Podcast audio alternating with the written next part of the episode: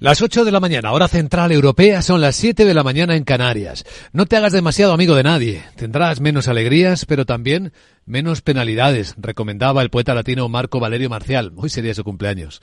Buenos días. Renfe les ofrece esta sección.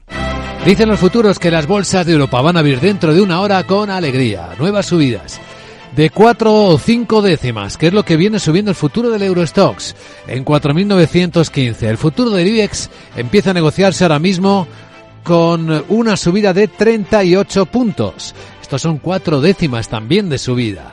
10.065, así que también hay alegría para el mercado de España, a pesar del peso que suponen caídas como las que ayer vivió Grifols que comentábamos. El futuro americano también viene con ganas de empezar el mes de marzo subiendo. 9 puntos y medio, dos décimas arriba, el futuro del SP500 en 5.113 puntos, con los ecos de los nuevos máximos históricos que hemos visto marcar hace apenas una hora de nuevo a la bolsa de Tokio, que ha tocado los 40.000 puntos, con el Nikkei subiendo casi un 2%. Bueno, y el eh, máximo histórico que faltaba, el del Nasdaq, que también se tocó anoche. Así que con la fiesta en los mercados, que contrasta con las noticias terribles de la guerra en Gaza, muy terribles, de las últimas horas, que contrasta además con los datos macroeconómicos muy flojos, los que se han publicado ya en Asia en esta mañana, muestran cómo sigue muy débil la tensión de la industria en China y en Japón, aunque en Japón tengan buen dato del paro, como veíamos hace algunos minutos. En España, la primavera y la Semana Santa presenta previsiones sin embargo excelentes en el turismo. Los datos los vamos a comentar enseguida con el secretario general de la Mesa de Turismo de España, Carlos Abella. Y tras él entraremos en la gran tertulia de la economía. Hoy hemos invitado a Celia Ferrero, vicepresidenta ejecutiva de ATA, Rafael Ramiro, profesor de ICADE Business School, y Antonio Sanabria, investigador y profesor de Economía Internacional en la Complutense Madrid, que nos ayuden a dar contexto a las noticias que revisamos ahora y que hoy despiertan la economía.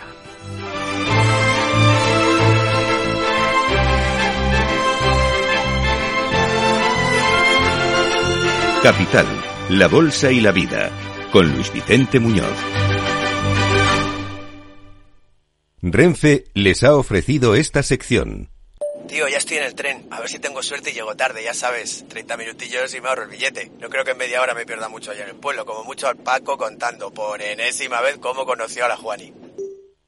Con el compromiso Renfe de puntualidad, si tu tren AVE se retrasa más de 15 minutos, te devolvemos el 50% y el 100% si se retrasa más de 30. Normal que alguno prefiera llegar tarde. Nadie te da más. No todos los trenes son como Renfe. Renfe,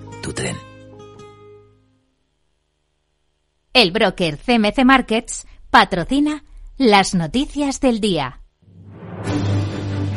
Y fíjense en este número del fraude calculado que se está produciendo en los fondos europeos. Datos de la Fiscalía Europea que acaba de publicar solo en el año pasado cerca, bueno, más de 19.000 millones de euros, Miguel. En unas 2.000 investigaciones activas por delitos financieros donde el fraude del IVA supone el 17,5%. El total, las denuncias han subido un 26%, impulsadas por las demandas de particulares que representan casi el 60% del total. Un tercio de estas investigaciones se refieren a presuntos fraudes en gastos no relacionados con la contratación pública, infracciones que detecta en la agricultura, pesca, infraestructura, sanidad, juventud, trabajo, innovación y apoyo a las pymes. Y nueve países europeos, entre los que no está España, están advirtiendo el peligro que tiene relajar las normas de la Unión Europea sobre las ayudas públicas. Porque se provoca una carrera de subsidios que enfrenta a los socios del bloque en un momento en el que son necesarias inversiones multimillonarias en varios sectores. Lo han expresado en una carta los gobiernos, entre otros, de Suecia,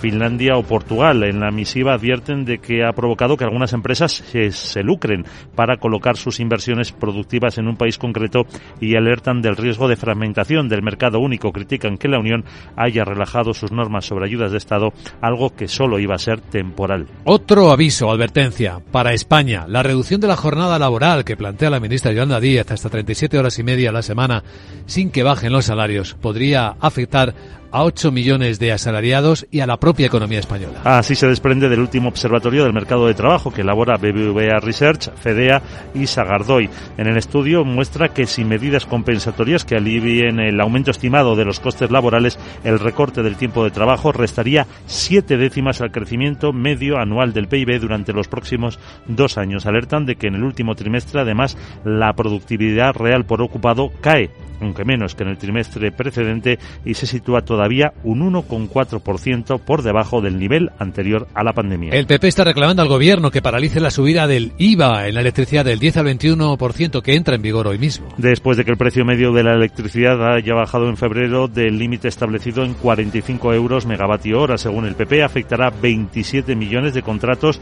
e implicará que las familias tengan que pagar entre 7 y 10 euros más de factura de la luz cada mes. Bueno, ya tenemos los datos del cierre del Mobile World Congress de Barcelona. La edición de este año ha batido récord, más de 100.000 visitantes. Cifras que se encuentran por encima de las previsiones de la organización, que estaban en 95.000, pero todavía están por debajo del récord de 109.000 visitantes del año previo a la pandemia. El responsable de la FIRA ha puesto en valor el nivel de estos eh, turistas que han acudido a Barcelona, muchos de ellos de nuevo desde Asia, tras una ralentización de sus llegadas en los últimos años. La inteligencia artificial, la robótica y las alianzas entre empresas tecnológicas y operadores han impulsado la generación de negocio durante esta feria. Empezamos mes, vamos a echar un vistazo a la agenda del viernes eh, y acabamos semana, sí. Con Sara Boto, la Sara, buenos días. Muy buenos días, ya lo sabes, ¿Qué? ¿no? Que No. sí, No. que. También recordarás que en mi agenda se publican datos de del sector manufacturero de febrero en las principales economías. En la zona euro se conocerá a estimación preliminar de inflación de febrero y la tasa de paro de enero. El Banco de España actualiza los datos de los créditos concedidos en enero a las familias y empresas residentes en España. Y en Estados Unidos se publica la confianza del consumidor de la Universidad de Michigan de febrero y hablan varios miembros de la FED. Bueno Luis Vicente vamos a hablar de prestentivas, persentivas, perspectivas, del Perspectivas. sector turístico con Carlos Abella. Eso es. ¿No? Sí. ¿Le puedes preguntar si necesitan una embajadora? Em, ¿Quién mejor que la Sarita que además les saldrá baratita? Jeje, ¿sabes por qué? ¿Por qué? Pues te lo canto. Tengo miedo al avión. Así que me puedo dedicar a lucir mi body en la playita. Ahora lo que hago es que... Jeje, chao. Chao, gracias querida Sara.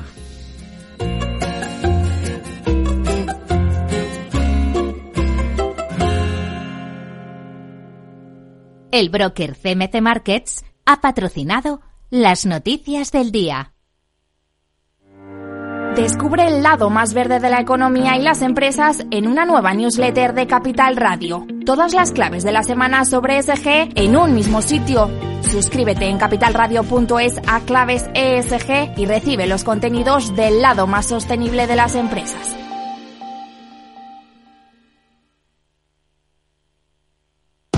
Diez años contigo. Capital Radio.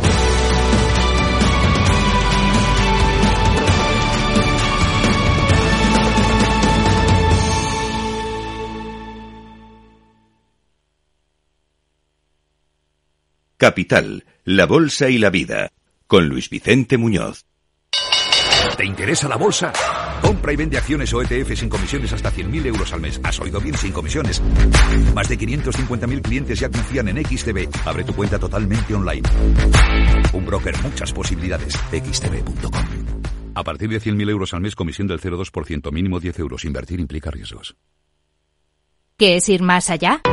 Con Arval podrás llegar donde te propongas de la forma más sostenible y darle a tu empresa todas las soluciones de movilidad que necesite, asesorando con las mejores opciones de movilidad para las distintas necesidades de tu flota, con vehículos electrificados, bicicletas, coche compartido. Arval, la transición energética arranca aquí. Más información en arval.es.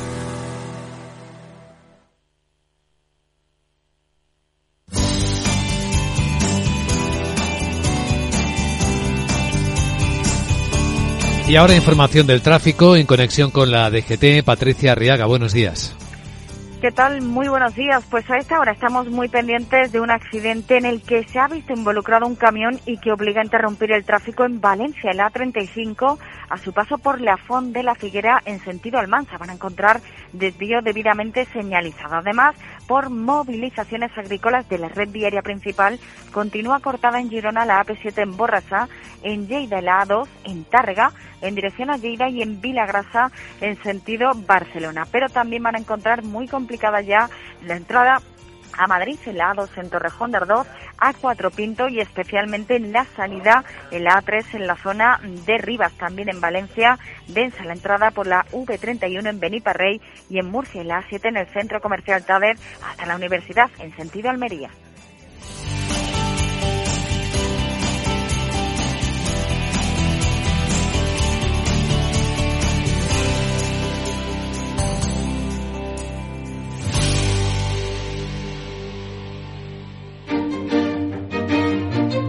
Valor Salud. Tiempo de salud. Su actualidad, sus personas, sus empresas. Todos los viernes a las 10 de la mañana en Capital Radio, con Francisco García Cabello.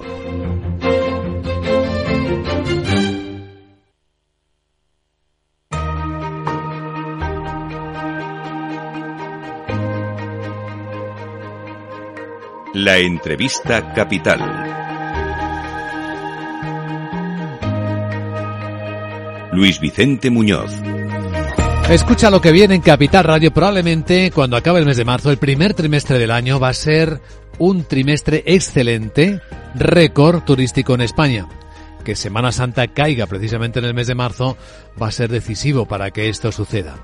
¿Será posible? ¿Las reservas previstas hasta este momento nos pueden permitir augurar un buen trimestre para el sector turístico español esencial para el lado exterior de la economía española, nos acompaña en directo en Capital Radio don Carlos Abella, secretario general de la Mesa del Turismo en España.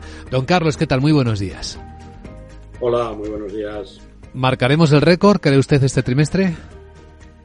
Bueno, todo apunta a que sí, porque la verdad es que hemos iniciado el año con unas cifras muy positivas y además esa circunstancia de que la Semana Santa caiga este año en el mes de marzo, con lo cual se incorpora el primer trimestre y las buenas expectativas que hay en estos momentos de reservas, tanto en destinos de interior, sobre todo en las principales, en las principales capitales, como, como por supuesto los destinos de turismo religioso tradicionales en España, como, bueno, pues como pueden ser Sevilla, Córdoba, Zamora, León, etcétera, todos estos destinos ya tradicionales, pues como digo, todo apunta a que, a que vamos a tener un, un trimestre de, de récord. En estos momentos y de cara a la Semana Santa y según los sondeos que nosotros hemos venido realizando, los porcentajes de ocupación de la semana completa, o sea, no solamente de lo que son los días de la Semana Santa, sino de la semana completa, en, niveles medios se sitúan en torno al 70%. Con lo cual, como digo, todo apunta a que va a ser una buena Semana Santa y como consecuencia también un magnífico trimestre. El turismo religioso es muy fuerte en España, pero estaba muy capitalizado por algunas ciudades. ¿Se nota que esté extendiéndose porque hay otras atracciones también? Sí, evidentemente se va extendiendo porque además tiene, eh, es, cierto que la Semana Santa conlleva, esa, tiene esa connotación religiosa, pero se ha ido extendiendo ya desde hace varios años a una, a una connotación cultural que va más allá de la, de la propia religión. Y eso hace que también además muchos, muchos destinos lo que aprovechan es la Semana Santa para organizar otro tipo de eventos y que al cliente le resulte mucho más atractivo visitar, como digo, destinos fuera de los tradicionales. Eso es lo que estamos viendo, como digo, que hace que, bueno, pues que estas cifras de ocupación, las cifras de ocupación previstas sean realmente muy buenas y que podamos hablar de un, de un trimestre que puede ser récord, sin duda. Hay otras cifras que nos interesan tanto como las de ocupantes, que es el gasto por turista o el gasto por viajero. ¿Ese marcará récord? Bueno, eh, todo apunta a que sí. O sea, venimos de, una tendencia como bueno, como hemos visto, el cierre del año del año pasado. Eh, nosotros acabamos de presentar ayer precisamente un estudio que hemos elaborado y que, y que bueno, pues que denota las cifras. Aparte de esos 85 millones de turistas que nos han visitado, que ha sido récord, eh, de verdad que las cifras realmente buenas son también que han sido 108 mil millones de ingresos los que hemos obtenido, también superando las cifras anteriores, con un gasto medio muy superior por parte de los turistas, una aportación al PIB del 12,8%, que suponen 186.000 millones de, euros, y eh, bueno, se espera todavía a, a, expensas de tener las cifras definitivas de, pues de distintos organismos, Banco de España, etcétera, que podemos superar en la balanza de pagos un saldo neto positivo por encima de los 50.000 millones de euros. Es decir, estamos hablando de uno de los sectores que más aportan eh, no solo a la economía, que por supuesto que sí, pero también yo creo que al bienestar social de, toda la ciudadanía española por la transversalidad del turismo. Cuando hablamos de estas cifras del turismo y cuando hablamos de ese, de ese perdón, 12,8% de, del PIB directo, no podemos olvidarnos que, según los cálculos, hay un 8% adicional indirecto. Estamos hablando de un sector que representa el 20% de, de la economía española y que cuando cae el turismo no es que caigan los hoteles, las agencias de viajes y las líneas aéreas, caen los taxis, cae el comercio y cae la agricultura y cae la ganadería y caen muchísimos sectores. Por eso esa transversalidad es la que realmente hace que el turismo sea uno de los sectores, como digo, que más aporta tanto al bienestar social como económico de, de nuestro país. Indiscutible mejora el país cuando va bien el turismo, puede afectar y caer el país si el turismo va flojo. Y esto nos lleva a la pregunta crucial de más a medio y largo plazo. ¿Hay potencial de crecimiento turístico y de ingresos en España? ¿Hasta qué punto el modelo que tenemos es sostenible como está ahora? ¿Y puede verse en algún caso ya riesgo de saturación en algunos casos? Bueno, en primer lugar, sostenible, nosotros consideramos que sí, hay potencial de crecimiento. Precisamente en el estudio que presentamos, como digo, ayer, eh, bueno, pues dentro de las distintas encuestas, entrevistas realizadas, etcétera, hay un 57% de, de las personas que han respondido que opinan que este año 2024 va a haber un, crecimiento y el resto, nadie habla de, crecimiento, por supuesto, un 57, como, como digo, un 57% de crecimiento y el resto todos que se mantendrán en la estabilidad. Es verdad que hemos alcanzado unas cifras muy elevadas del número de turistas, pero es verdad que tenemos un potencial tremendo porque lo que tenemos que trabajar es en la desestacionalización y en la descentralización o deslocalización de los destinos turísticos. Y lo mencionábamos hace un momento con esos eh, destinos de Semana Santa, que no son los tradicionales, y que lo que tenemos que conseguir es que no se nos concentren la mayoría de los turistas que nos visitan en unas determinadas épocas del año, como es el periodo estival, y además en unos lugares concretos que son los destinos tradicionales.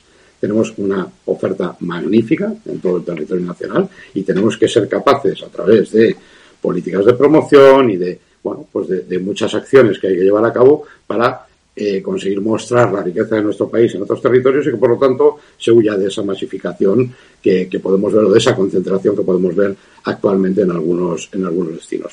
Y luego también hay una parte importante donde hay que actuar y donde nosotros consideramos que aquí el, el gobierno, bueno, pues que tiene que tomar una serie de decisiones y es que precisamente para evitar determinados problemas de concentración, de masificación, etcétera, hay temas todavía pendientes de, avanzar, como son los de las viviendas turísticas y otros, y otros aspectos donde hay que, bueno, pues tomar decisiones y hay que regular para que no se produzcan estos, estos problemas. ¿Las tasas turísticas le parecen a ustedes una buena medida de contención o limitación en aquellos puntos donde hay saturación? En absoluto. Es decir, las tasas turísticas, y, no decimos que sean, que sean negativas al 100%, ¿eh? es decir, porque hay ejemplos, como es, por ejemplo, el de el caso de Barcelona, donde se aplicó ya hace tiempo una tasa turística que el cliente ha asumido sin ningún problema y que es verdad, y esa es la gran ventaja, que esa tasa, el dinero recaudado de esa tasa turística va precisamente para la mejora del sector y para potenciar el turismo. Con lo cual en eso no hay ningún problema. A nosotros lo que nos parece mal realmente y, concretamente y, bueno pues lo digo abiertamente las declaraciones de la vicepresidenta Yolanda Díaz en cuanto a hablar alegremente de tasas turísticas, de, techos turísticos, de, suprimir vuelos de corto radio, de, es decir, al final prohibir. Al final estamos hablando de prohibir y además, sobre todo, con una connotación. Es decir, estamos hablando de un gobierno que siempre está hablando de diálogo y no se sientan con el sector para que entre todos busquemos soluciones, porque nosotros estamos dispuestos también a aportar soluciones y tenemos soluciones para aportar, pero nos tienen que escuchar. O sea, lo que bueno puede ser es lanzar mensajes que consideramos que son además en muchos casos inviables y que son mm, realmente no tienen absolutamente ningún futuro, pero lo único que hacen es generar, eh, por un lado, alarma en el sector y por otro lado, algo que, es otro de los factores que ha salido en el estudio que hemos realizado, ¿no? Y es decir, es que uno de los problemas que quizá tenemos es el con la concienciación de la sociedad de la importancia del turismo. Es verdad, todos sabemos que el turismo es muy importante, pero lamentablemente eh, venimos de una época donde parece ser que por parte de algunos miembros del gobierno, como ya nos ocurrió claramente con el ministro Garzón, que han denostado el sector turístico y parece que es que el sector turístico es un mal que hay que combatir, cuando es justo todo lo contrario, repito, es el sector que mayor bienestar social y económico aporta a la sociedad y que lo que consideramos es que el sector y los profesionales del sector tenemos mucho que aportar y que lo que tienen que hacer es sentarse con nosotros y buscamos soluciones conjuntas que estamos totalmente dispuestos, pero no lanzar mensajes que, que, lo único que conllevan es alarma, que lo único que hacen es retraer la demanda y que lo único que hacen es generar una mayor preocupación en el sector y más aún después de los años tan duros que venimos después de la pandemia. Mm. Esa era la última pregunta que siempre que tenemos ocasión le formulo, porque claro, ahora el sector brilla, es un buen momento, pero durante la pandemia lo pasó muy mal, perdieron mucho dinero los empresarios, los inversores. ¿Se han tapado los agujeros, dicho de una forma llana, o todavía no? Poco, poco a poco se van tapando. No, no se han tapado del todo y es verdad. En, en este estudio, como digo, que hemos presentado ayer, precisamente es uno de los temas fundamentales que ha salido. Hemos tenido un año magnífico, como decía. El año 2023 ha sido un año récord en todos los sentidos, pero es verdad también que ese encarecimiento que ha habido de los costes, tanto de las materias primas como de la energía, como el endeudamiento que habían sufrido las empresas eh, durante la pandemia y que además con el encarecimiento del Uribor, etcétera, pues ha supuesto unos costes adicionales muy superiores, ha hecho que la rentabilidad a pesar de que, repito, en las cifras de, de, ventas, de ingresos, etcétera, hemos estado muy por encima, pero ha hecho que la rentabilidad no esté al mismo nivel. La rentabilidad esté por debajo.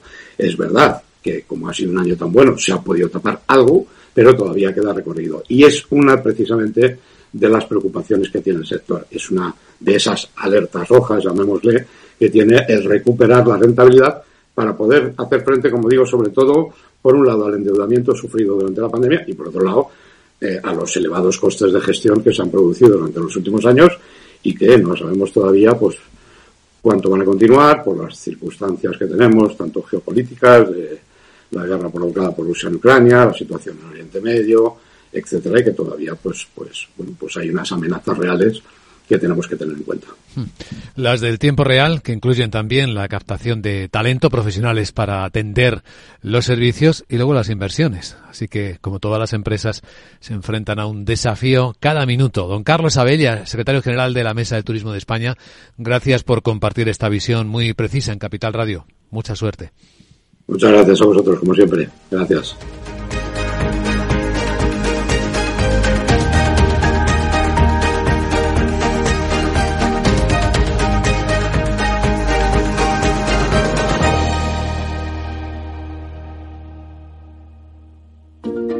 ¿Sabías que las empresas con mayor diversidad suelen tener mejores resultados financieros? La estrategia Global Diversity Engagement de Nordea invierte en compañías líderes en diversidad y colabora con las que van por el mismo camino.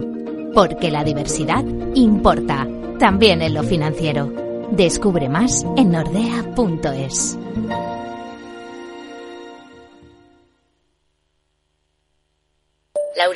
decidido. La despedida la hacemos en Gandía. Prepara el bikini. Lauri, que en Gandía vive el ex de Jesse. Que nos vamos a Málaga. Lauri, que no. Que dan mal tiempo. A Bilbao. Pinchos y party.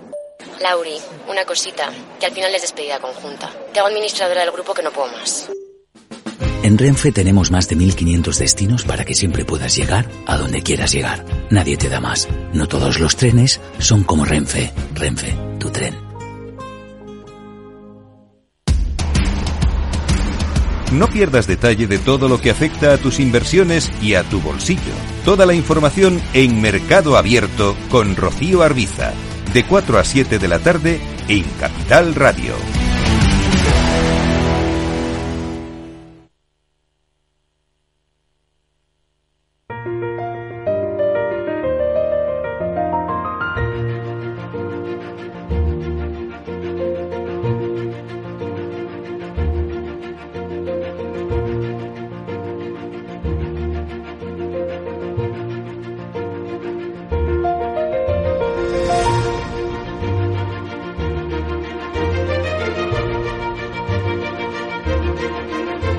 Capital Radio comienza la gran tertulia de la economía con Luis Vicente Muñoz.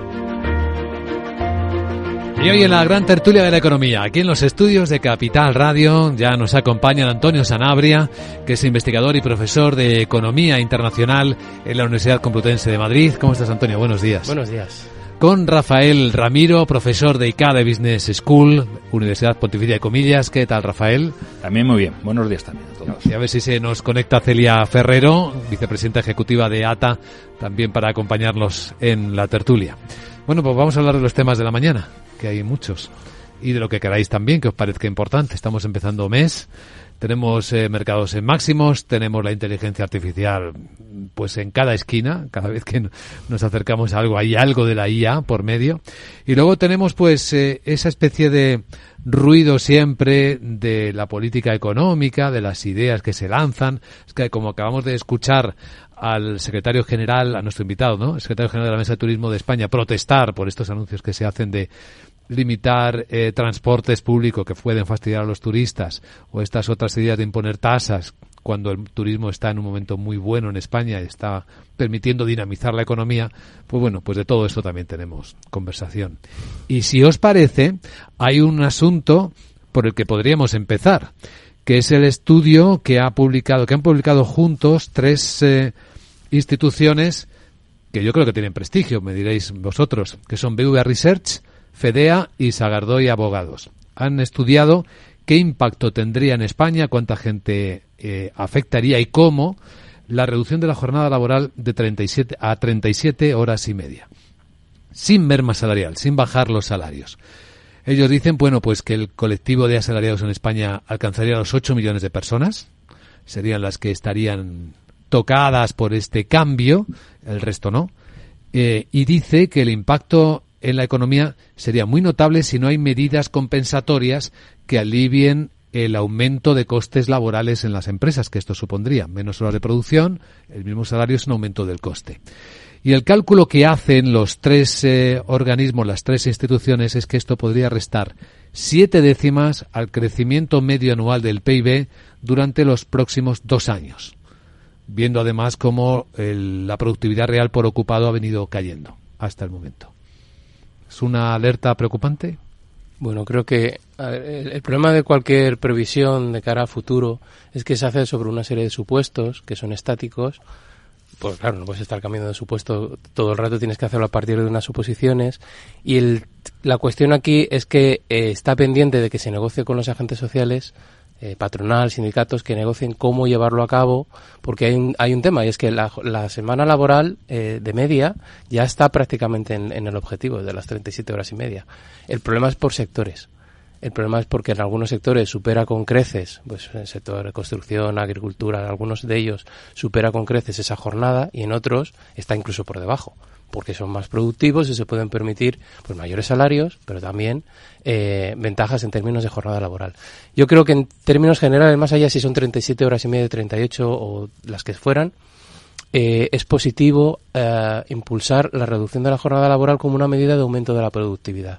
Los aumentos de la productividad permiten bajadas de la jornada laboral y en algunos casos la, la, reducción, eh, si se hace con cuidado, y por eso me parece importante que se descentralice a la negociación, o que se baje a la negociación de patronales y sindicatos que conocen mejor cómo está la situación y cómo va cada, cada sector, eso se aplique de manera que incentive a sí mismo pues esa mayor productividad, pues, pues el hecho de que puedas compaginar mejor tu vida con lo que es tu, tu, tu vida propiamente laboral.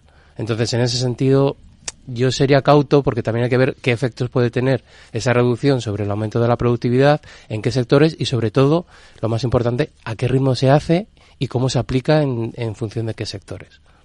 ¿Qué piensa Rafael? Bueno, siguiendo el mismo argumento de Antonio que, que lo comparto de base, eh, la pregunta es si ese posible mejora de productividad, ¿no? Porque de alguna manera incentivas en algunos sectores a que se trabaje mejor y se pueda equilibrar si tiene que ser por ley o si cada empresa o cada sector pueda llegar a un acuerdo en función de cómo lo pueda llevar a cabo, ¿no? Si realmente tu negocio lo puede em, hacer y, y, tú le puedes transferir esa ventaja a tus trabajadores, obviamente tú como empresario lo vas a hacer, ¿no? Eh, un, matiz porque es importante lo que acabas de comentar. Esto se está refiriendo porque están en el Estatuto de los Trabajadores, se fija la, la, la, duración máxima. Es decir, no hay que cumplir el máximo, pero se fija como un tope de horas efectivas que se hace en cómputo anual. Bueno, de acuerdo.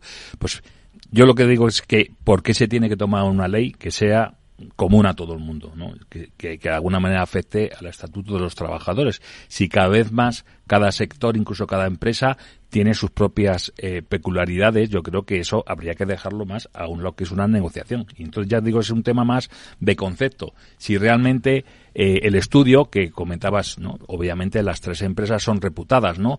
Pero eh, como decía Antonio, tú fijas unos supuestos y sobre esos dices qué es lo que varía. Ellos, en su caso, pues estando Sagardoy, pues les interesa más todo el tema de lo que es la negociación de un convenio colectivo.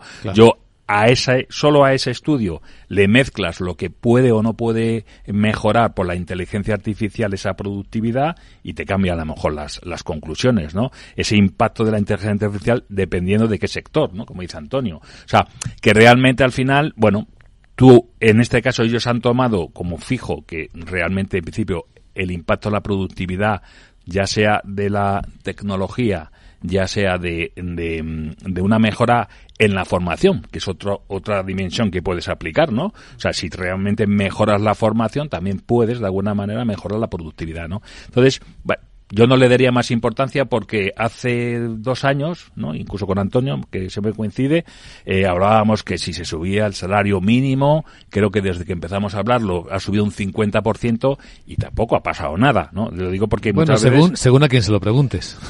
pero hay debate sobre esto. Pero, en, términos, netos ha sido, o sea, no ha tenido el efecto que Claro que no ha tenido, pero además no ha tenido porque ha habido un, un, periodo de inflación que se lo ha comido también de alguna manera. ¿no? O sea, llega un momento que mm, hubiera que haber subido porque estábamos acostumbrados después de 10 años prácticamente a una inflación, inflación cero muy baja y entonces claro nos parecía que una subida de salario mínimo interprofesional de casi el 50% eso iba a ser una catástrofe realmente no lo ha sido y yo que bueno, me puedo considerar una persona que a lo mejor con unas tesis más conservadoras, eh, hay ciertas cosas que aunque lo hagas, si realmente hay negocio, si realmente hay negocio, un empresario va a seguir invirtiendo. O sea, le cueste un 10% más o menos una parte de, su, de, su, de, sus costes, si realmente hay negocio, el empresario va a ir al negocio.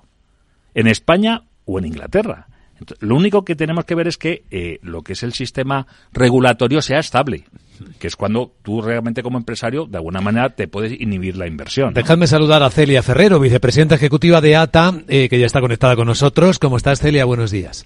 ¿Qué tal? Buenos días, ¿cómo estáis? Bueno, pues encantado de saludarte. ¿Y tú qué piensas de esto que ahora está en el debate, la reducción de la jornada laboral manteniendo el salario? Estamos discutiendo sobre qué efecto tendría en la economía, en las empresas, si no se compensa, como dicen FEDEA y Vivo Research y Sagardoy Abogados, eh, de alguna manera a las empresas a las que le suben los costes? Bueno, yo creo, yo creo que al final em, eh, hay que tener en cuenta primero que todo depende, pasa igual que en el salario mínimo interprofesional. Hay sitios y hay empresas en las que evidentemente eso no es ningún problema. De hecho, hay convenios colectivos que están eh, suscritos con jornadas inferiores.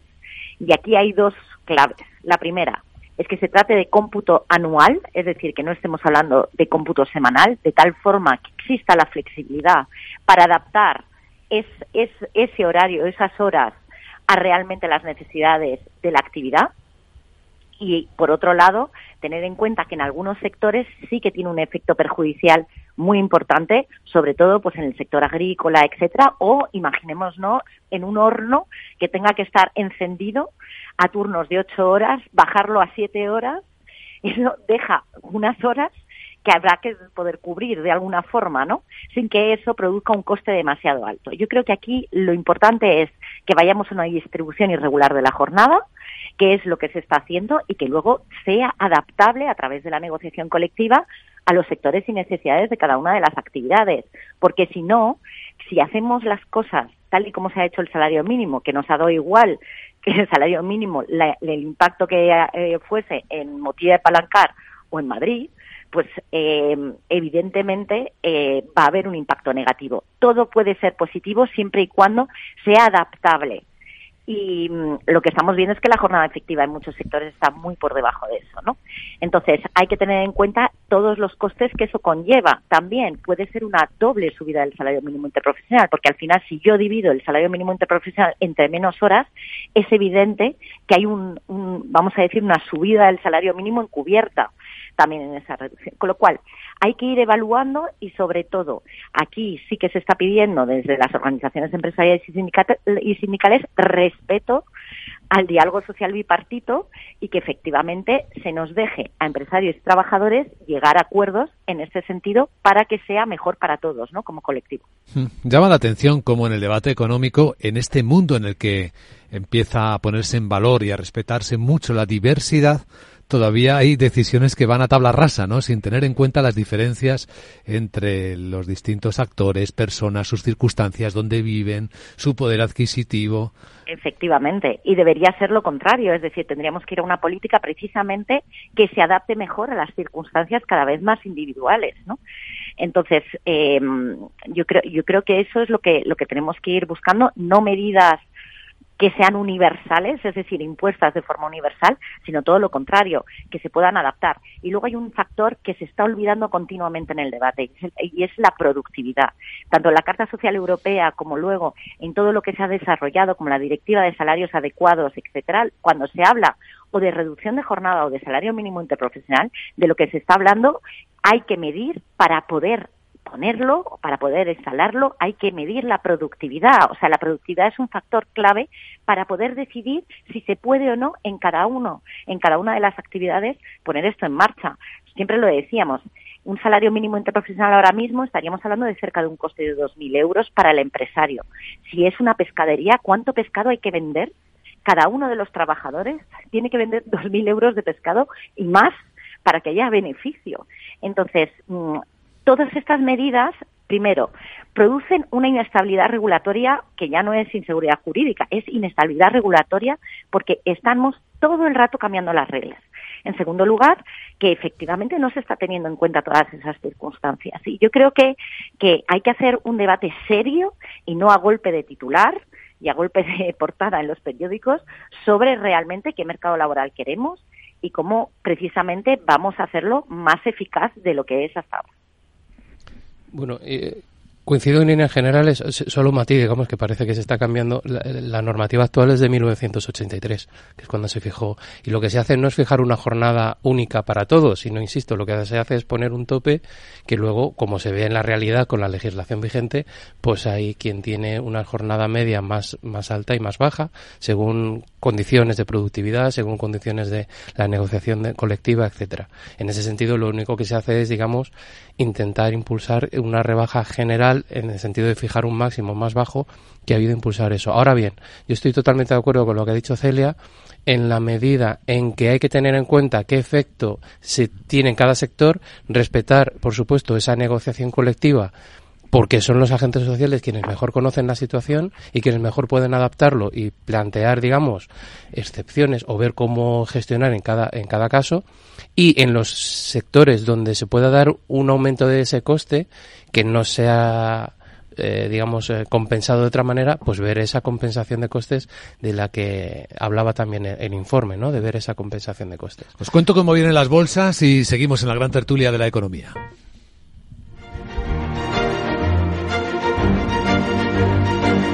Estás escuchando la gran tertulia de la economía. Proyecto empresarial. Turbulencias. Objetivo cumplido. Asegura el futuro de tu negocio con el Betia. Simple, claro, el Betia. Capital Radio. Diez años contigo.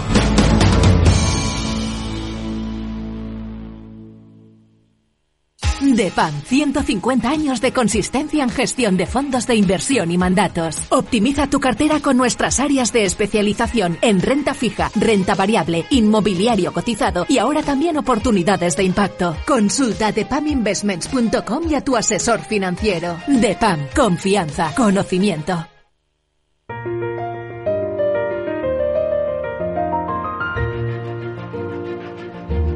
La gran tertulia de la economía solo en Capital Radio.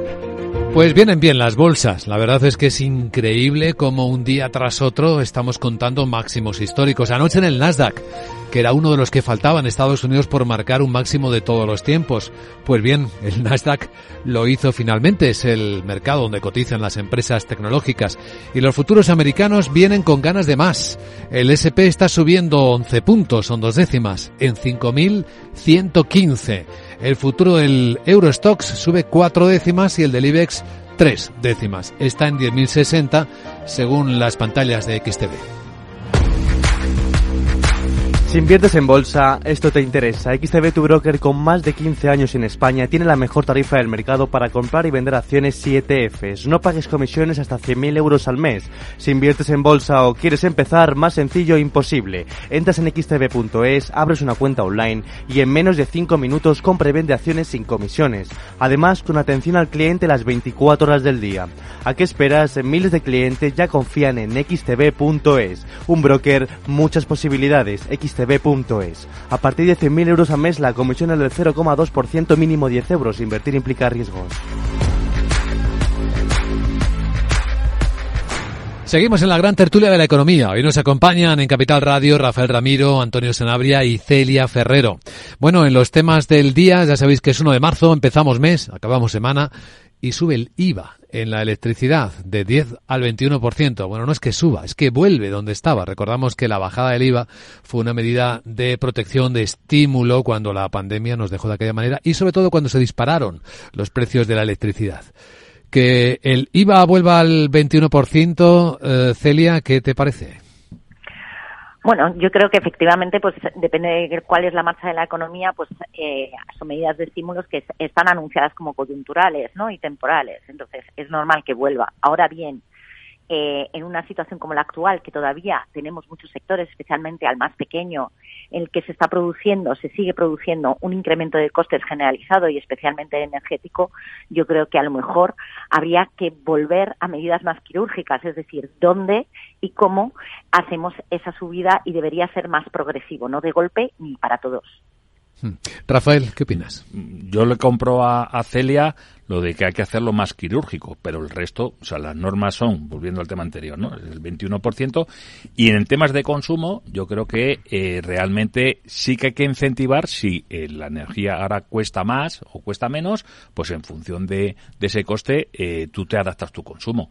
Yo sí que estaba en contra de que se le bajara a todo el mundo el IVA, a todo el mundo, independientemente de las condiciones que tengas. Creo que hay otras maneras de poder ayudar a que realmente le hace falta tanto como familia como como sector o empresa, en el sentido que poder ayudarlo por algún otro motivo. Pero el IVA no es un impuesto finalista, es decir, es un impuesto que sobre el valor añadido, es decir, sobre su concepto no cabe este tipo de no, pero me, ¿no? no, me refiero que para ayudar, porque sube la energía, el coste de la energía, bajo el IVA a todo el mundo. Entonces estás bajando el coste del consumo de la energía a todo el mundo, empresas o familias. Yo, eso es lo que yo no lo comparto desde el principio. Que ahora vuelva al 21, a mí me parece bien porque ya estaba en el 21. Otra cosa que él tenga que ser el 10 o el 0, pero de una manera permanente.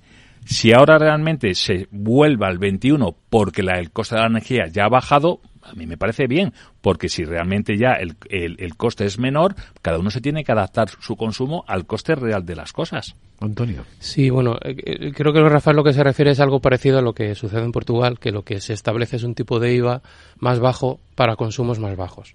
Y, y, luego se aplica un IVA, un IVA, más general para consumos más altos. Como un escalado, ¿no? Como un escalado. Entonces eso sí te permite, a priori al menos, eh, favorecer con un coste más bajo a quienes, a aquellos consumidores con un nivel de renta más reducido, bajo el supuesto razonable parece que quienes tienen un menor nivel de renta consumen de media menos menos electricidad. O quienes son más ricos y tienen energías renovables en su casa. Claro, es que es el problema, ese es el problema que hay con esto, es decir, es que ya no hay una relación tan directa en ese sentido.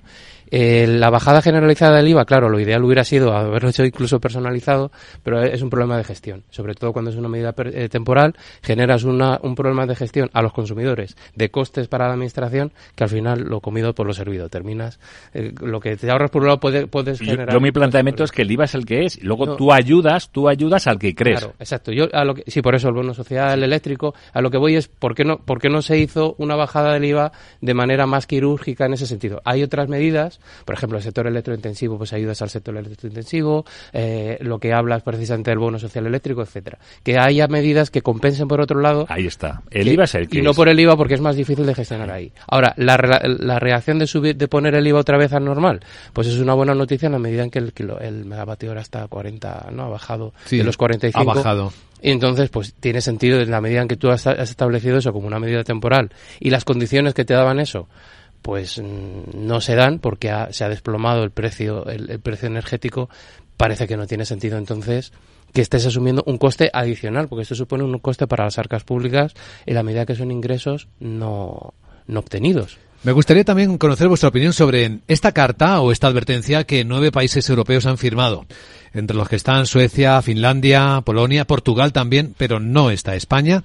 Dicen que es un peligro relajar las normas de la Unión Europea sobre ayudas públicas, porque esto lo que va a llevar es a una carrera de subsidios que, por supuesto, va a dar ventaja competitiva a los países más ricos frente a los que tienen menos recursos. ¿Qué opinión tienes sobre esto, Celia? Bueno, yo creo, yo creo que, que, de alguna forma eh, eh, es cierto, ¿no? Eh, aquellos lo estamos viendo, por ejemplo, en algunas otras cosas como la descarbonización o el, transformando al hidrógeno, es decir, que hay países como Estados Unidos que ya están bonificando esa subida de coste que supone la traslación a hidrógeno y, por tanto, nosotros al final vamos a tener más dificultades de competir en ese sentido, porque no vamos, nosotros, no el Estado no tiene posibilidad de subvencionar un consumo y una transformación a hidrógeno durante tanto tiempo, ¿no? De toda una industria, por ejemplo. Entonces, yo creo que hay que tener mucho cuidado en que efectivamente todas esas ayudas no vayan a un problema de competencia desleal a nivel a nivel internacional y, y, en este sentido se tiene que medir muy bien y Europa tiene que actuar de forma conjunta porque lo, que no puede ser es que uno u otro lo haga de forma diferenciada porque al final estamos creando otra vez esa Europa a dos velocidades que no es nada positivo desde el punto de vista de nuestra posición eh, europea en el comercio en el comercio exterior sí eh, la verdad que, que siguiendo la línea de, Celia yo también soy partidario de que Europa tiene que actuar de una manera conjunta respecto a Estados Unidos, China, ¿no? Realmente, si realmente que cada, cada industria podamos competir a ese nivel internacional. El problema es que eh, también en Estados Unidos, eh, aunque tiene unas normas generales federales, a nivel de Estado sí que tiene una libertad de poder subvencionar más o menos dentro de lo que es el, eh, la legislación federal, ¿no? Y ahora, por ejemplo, todos los estados del sur, o sobre todo Carolina del Sur, ahí donde se están desarrollando todas las plantas solares y todos los desarrollos renovables porque el Estado, a nivel estatal, ¿no? Han decidido eh, dar mayores eh, subvenciones, ¿no? Entonces, yo creo que, que lo que comentabas de si Mm, relajamos o no a nivel de país, creo que es malo para Europa, porque al final efectivamente vamos a hacer una carrera para abajo en función de qué, en qué país estás. Pero creo que como, como Europa sí que tenemos que ayudar a subvencionarlo más, porque si no nos vamos a quedar por detrás de Estados Unidos China en todas las carreras. No sé cómo, cuadra eso, ¿no? No, por eso que es, que es que es complicado, pero que en Estados Unidos lo hacen también. ¿eh? En Estados Unidos no todos los estados tienen las mismas ayudas. Hay estados que están dando más que lo que da Biden con su con su ley y, y hay estados que están creciendo a costa de otros. O sea, que ahí ocurre también, ¿no? En Estados Unidos no es todo igual. En Estados Unidos es un mundo. Es más grande y más diverso casi muchas veces que Europa. Antonio. Eh, a ver, yo creo que en, este caso en, Europa tenemos un problema. En Estados Unidos solamente el IRA, la, la ley para la reducción de la inflación, puso sobre la mesa 739 mil millones. Entonces, eh, claro, eh, China está subvencionando y está apoyando con, por ejemplo, se ve el, el, caso de los chips, lleva gastándose una millonada solamente en intentar poder competir a medio y largo plazo con TSMC y los grandes, o Nvidia, los grandes del sector y, todavía no lo ha conseguido, o sea que seguirás soltando dinero.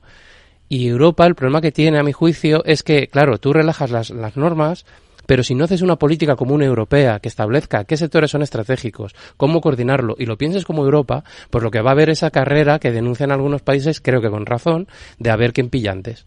Y claro, el problema en ese sentido es que los que ya son más grandes van a pillar, van a conseguirlo. Es decir, no beneficias a quien mejor pueda obtener o a quien sea el, la inversión más eficiente, más rentable y que consiga un, un mejor resultado para el conjunto, sino al más listo de turno a la hora de pedirlo. O que ya tenga una posición de partida más privilegiada, lo cual no tiene ningún sentido. Es decir, si quieres plantearte, y es verdad que tienes industrias incipientes, transformación digital, eh, todo el tema de transición energética, y que lleva inversiones de largo plazo, por tanto no vas a tener una rentabilidad a corto, y tienes que poner inversión pública, tendrás que hacerlo de manera coordinada, no cada uno por su lado y a ver quién consigue. Cerramos la gran tertulia de la economía con un dato que no nos deja un buen viernes en la autoconfianza europea. La Fiscalía Europea ha publicado hace unos minutos la cifra de fraude detectado en los fondos el año pasado, en los fondos europeos, 19.200 millones de euros. Casi 2.000 investigaciones activas ahora mismo por supuestos delitos financieros. Pues ahí lo dejo, ahí lo dejamos. Eh, hoy en la gran tertulia de la economía con Antonio Sanabria, con Celia Ferrero y con Rafael Ramiro. Gracias por acompañarnos y buen viernes. Gracias a vosotros, buenos días. Buen fin de semana.